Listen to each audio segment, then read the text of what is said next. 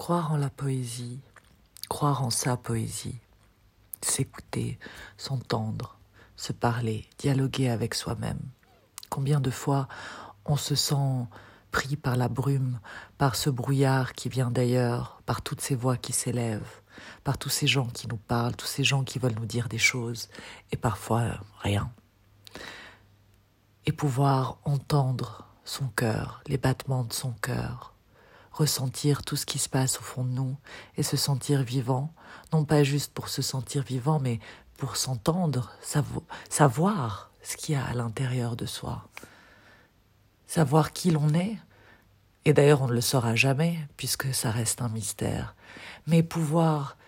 goûter, percevoir, même si c'est un tout tout petit peu, ce que nous sommes, pour pouvoir se rencontrer.